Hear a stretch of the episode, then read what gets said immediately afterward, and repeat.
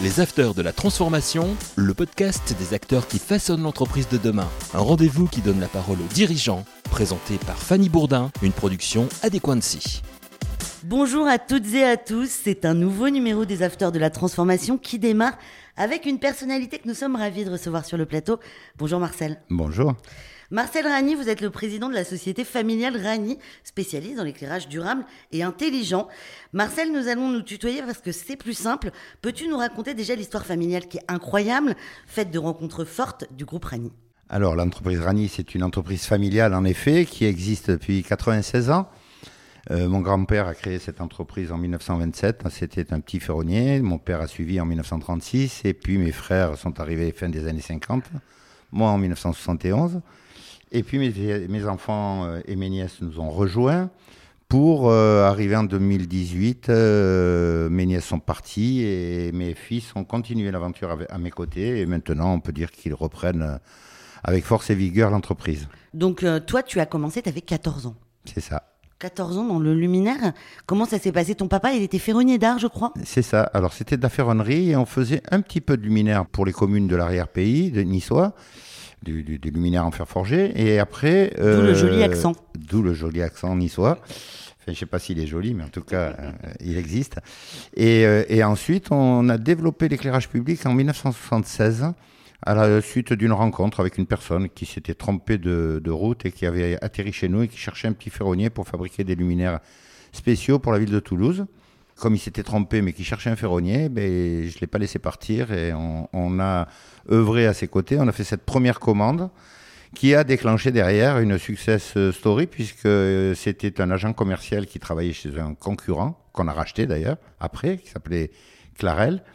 Et euh, lors d'un séminaire, il a dit à ses copains, j'ai trouvé un petit ferronnier qui fait des beaux luminaires de style. Euh, donc euh, ils leur ont donné l'adresse et on s'est retrouvé avec un, un réseau d'agents commerciaux et l'aventure éclairage public a commencé. L'entreprise Rani en chiffres, ça donne quoi? Alors l'entreprise euh, Rani en chiffres, c'est euh, représenté dans à peu près 70 pays, c'est 175 personnes.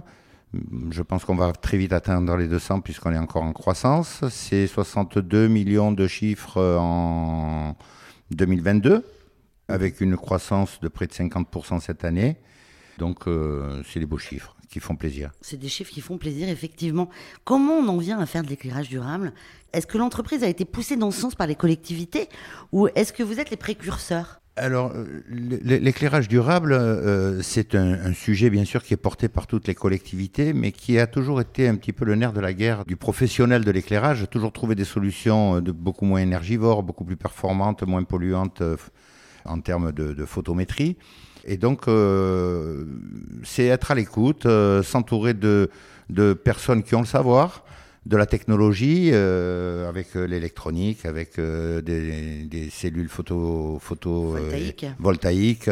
voilà, donc le rachat d'une d'une filiale en, 2015 qui s'appelle Novea Energy, qui a intégré le groupe en 2015 et, et qui est à Angers. Et donc, comme je suis un fervent défenseur de fabriquer en France, j'ai cherché de quoi me développer en France pour développer l'export. Euh, tu nous parles d'une anecdote sur les LED, parce que je crois que c'est toi qui as quand même un peu poussé à ce que la LED se développe sur l'éclairage public, sur l'éclairage des, collectivités. Dans tous les métiers, il faut toujours avoir un peu de culot. Et euh, quand euh, on m'avait présenté un, un, luminaire LED qui valait une petite fortune à l'époque, et, à l'époque, l'inventeur de, ce bloc LED avait un petit peu tapé à toutes les portes et, je crois qu'on a été les seuls à le, croire.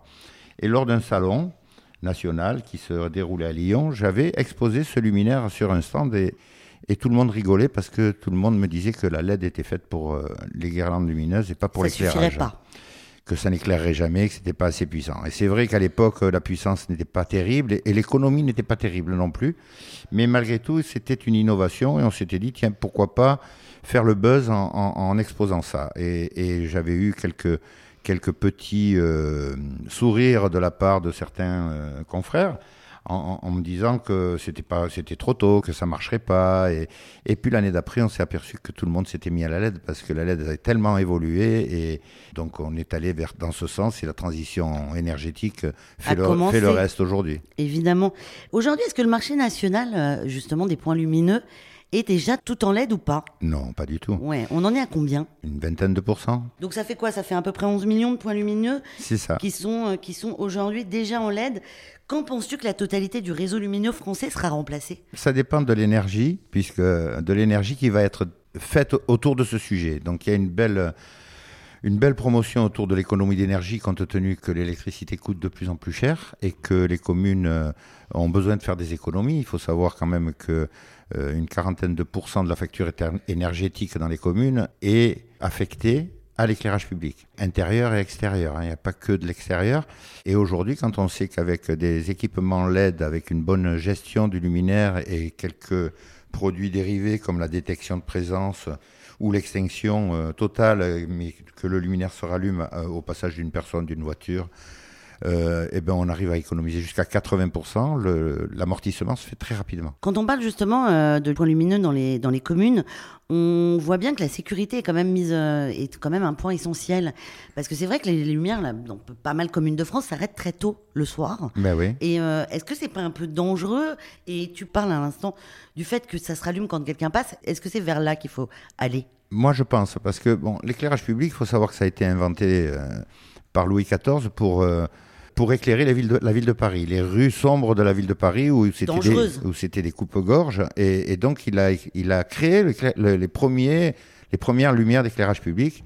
Si c'était vraiment pour la sécurité qu'il faisait ça. Aujourd'hui, on ne peut pas euh, tout éteindre. Donc, il y a eu une période où les mairies, ben, pour faire des économies, ils éteignaient la nuit parce que ça leur permettait de faire une, économie substantielle, à peu près une vingtaine de pourcents sur la facture.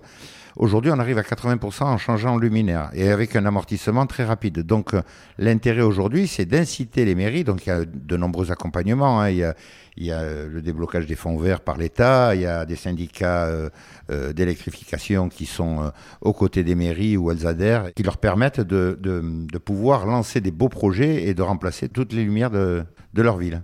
International maintenant parce que tu es leader sur le marché, enfin pas toi, mais ton entreprise est leader sur le marché de l'éclairage durable à l'international, présent dans plus de 70 pays. Dans quel pays et quels sont les champs d'action? Pratiquement toute l'Europe, bien entendu, un petit peu le Moyen-Orient. On développe beaucoup l'Afrique. Parce que l'Afrique, il y a un potentiel qui est euh, énorme hein, pour euh, le développement d'une entreprise. Ils ont besoin de développement durable autant que les qui autres. ont euh, besoin de continents. développement durable, qui n'ont pas de réseau, qui n'ont pas de centrale atomique, euh, et donc il faut leur trouver des solutions pour qu'ils puissent eux aussi vivre euh, dans, dans le confort euh, que l'on peut avoir nous dans, dans- dans notre pays.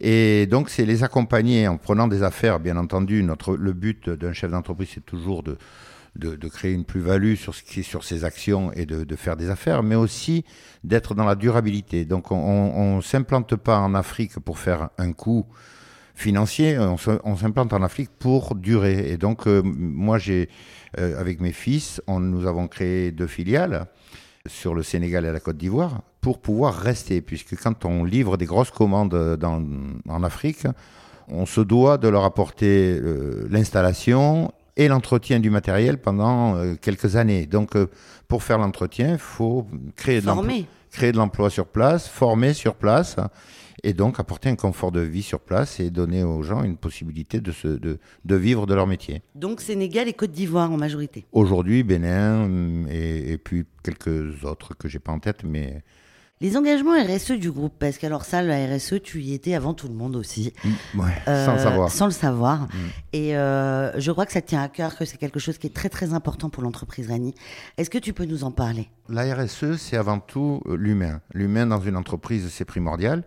Moi, j'ai toujours, euh, en commençant très tôt dans ma vie professionnelle, été au milieu des ouvriers et donc j'étais avec eux et je savais quelles étaient leurs souffrances puisque j'avais les mêmes. Donc, à un moment donné, on se réfléchit, on réfléchit toujours un petit peu à comment on peut faire pour améliorer euh, les conditions. Et puis, plus on prend de la, de la responsabilité au sein de l'entreprise, et bien on met en application et on est, on est soutenu par le personnel et on est soutenu aussi par ma direction qui n'était autre que mes frères, hein, mais en tout cas, ils trouvaient que les idées n'étaient pas mauvaises. Et donc, on a toujours évolué. Ils avaient aussi beaucoup de bien- bienveillance. hein. C'est peut-être euh, notre, notre recette familiale qui a, qui a fait beaucoup d'effets aussi. Donc, on a toujours été sur l'humain, bien entendu. Et puis, le développement durable, parce que le développement durable, c'est le tri des déchets. Et donc, j'ai commencé à faire du tri des déchets très tôt par un souci d'économie, donc de gestion. Hein. C'était plus pécunier au début qu'une véritable volonté, mais en tout cas, euh, quand, euh, quand la tonne de déchets a tellement augmenté parce que les décharges ouvertes, elles étaient fermées justement, et il fallait transporter tous nos déchets à Marseille et le coût a triplé. Donc comme le coût a triplé, on a trouvé des solutions pour faire moins de déchets en triant et en revendant ces déchets, et donc on a gagné de l'argent. Et donc après, on, on s'est impliqué dans la RSE parce qu'une personne est rentrée chez nous et qu'elle nous a dit que ça serait bien de faire un, bureau RSE et avec une véritable action RSE pour toucher tous les sujets. Tu vas, je pense, en peu de temps laisser tes deux fils gérer complètement l'entreprise. Je pense qu'ils le font déjà, mais tu en restes quand même euh, le président. Vers quoi va tendre l'entreprise Vanille Vers quoi va aller euh, dans les prochaines années? Je pense que l'éclairage public va rester quand même un sujet très important. On va être tout le temps dans l'innovation, donc toutes les opportunités qui se qui s'ouvriront, ben on va essayer de les saisir. Enfin, ils vont essayer. Moi, je dis encore on, tu vois. Je suis pas encore, je suis pas encore prêt à sortir. Je pense que... Mais mais je vis tellement l'entreprise intensément que, que je, je m'approprie beaucoup les choses. Deuxième, c'est un troisième fils finalement cette entreprise. Euh, c'est ça. ouais, ça a été ma passion toute ma vie et, et, donc euh, euh, donc on va, ils vont continuer à, à, à faire de l'innovation et puis surtout ne plus réfléchir à uniquement la, production pure et simple d'un produit, mais avec euh, un accompagnement. Donc on a créé une petite filiale de, de services hein, pour justement euh, déployer sur le terrain où l'on vend nos produits euh, un accompagnement aux mairies, aux clients, pour pouvoir faire le mieux possible, créer la gestion des flux qui soit de l'éclairage, de l'électricité, mais aussi des déchets, de l'eau et ainsi de suite. Donc euh, tout ce service va s'accompagner de, sûrement d'une croissance qui se fera autour de, toutes ces évolutions que, le monde de demain nous, nous prévoit et qu'on ne connaît pas encore. Alors Marcel, tu es également très engagé dans diverses autres fonctions. Je ne sais pas où tu trouves le temps, mais tu le trouves. Tu es le président de l'UIMM Côte d'Azur qui représente les industries technologiques. Quel est le but de ce syndicat exactement? Alors le but de ce syndicat, c'est de créer du lien entre le monde ouvrier, enfin entre le personnel et le monde patronal. Et, donc euh, c'est un syndicat assez performant et je dirais presque assez puissant en France, qui vient de, signer une nouvelle convention, euh, de la, nouvelle convention de la métallurgie, qui apporte plus de confort pour les salariés et qui euh, accompagne les dirigeants dans toutes leurs actions et qui euh, ont des actions très pérennes pour l'avenir. Et qu'est-ce que tu fais? Tu organises des, euh, des conventions? Ben, Vous réunissez régulièrement? Comment ça se passe? Alors, euh, moi, je, je, viens tous les mois à Paris au syndicat à Vagram, puisqu'il y a l'UIMM national qui est à Vagram. Et puis, j'ai des réunions régulières sur le 06, bien sûr, sur le département des Alpes-Maritimes. Et puis j'ai aussi la vice-présidence de l'UMM euh, ce qui est plutôt pas mal. Euh, ce qui est pas mal, hein, comme quoi. Et donc, euh, je suis bien, bien impliqué, je défends l'industrie, je l'accompagne avec, bien entendu, les équipes que j'ai autour de moi qui font beaucoup de travail. Et, et puis, parce que je trouve que réindustrialiser la France n'est pas une fiction. Il faut vraiment s'y employer et j'œuvre le plus possible. Alors, ma petite goutte d'eau fera ce qu'elle fera, mais en tout cas, j'essaie de, de m'y impliquer. Et comme euh, tu as quand même encore du temps, je ne sais pas encore une fois où tu le trouves, tu as écrit un livre.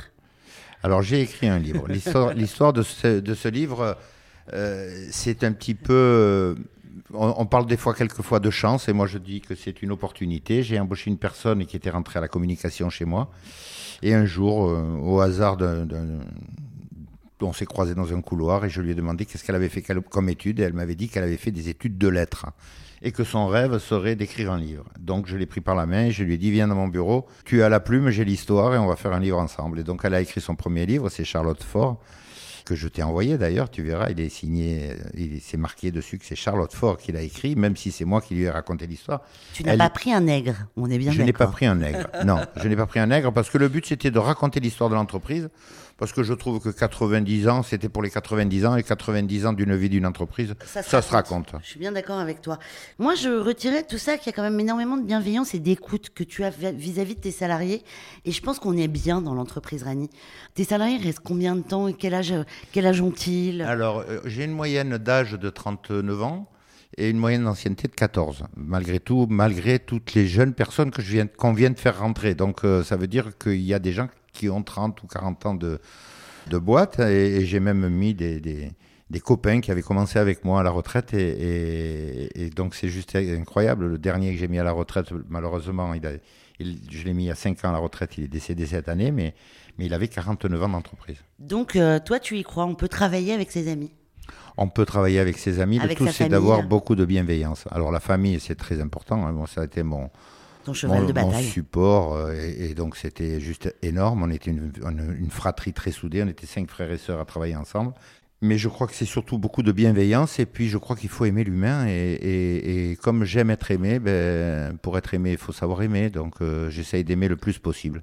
Je te demanderai encore un conseil que tu pourrais donner aux entrepreneurs qui nous écoutent. C'est de croire en ce qu'ils pensent et de croire en leur outil et, de, surtout d'avoir toujours une positive attitude et de se lever le matin en disant j'ai envie d'y aller et pas d'y aller à reculons. Marcel, nous sommes ravis de t'avoir reçu dans les Afters de la Transformation. Je rappelle que tu es le président de l'entreprise Rani. Merci, beaucoup. Merci à toi, Fanny. Un grand merci à toutes et à tous les fidèles des Afters de la Transformation. Nous nous retrouvons très bientôt, mais en attendant, vous pouvez écouter les autres épisodes sur vos plateformes d'écoute préférées. Au revoir. Les Afters de la Transformation, une émission à écouter et à télécharger sur adequancy.com et toutes les plateformes de podcast.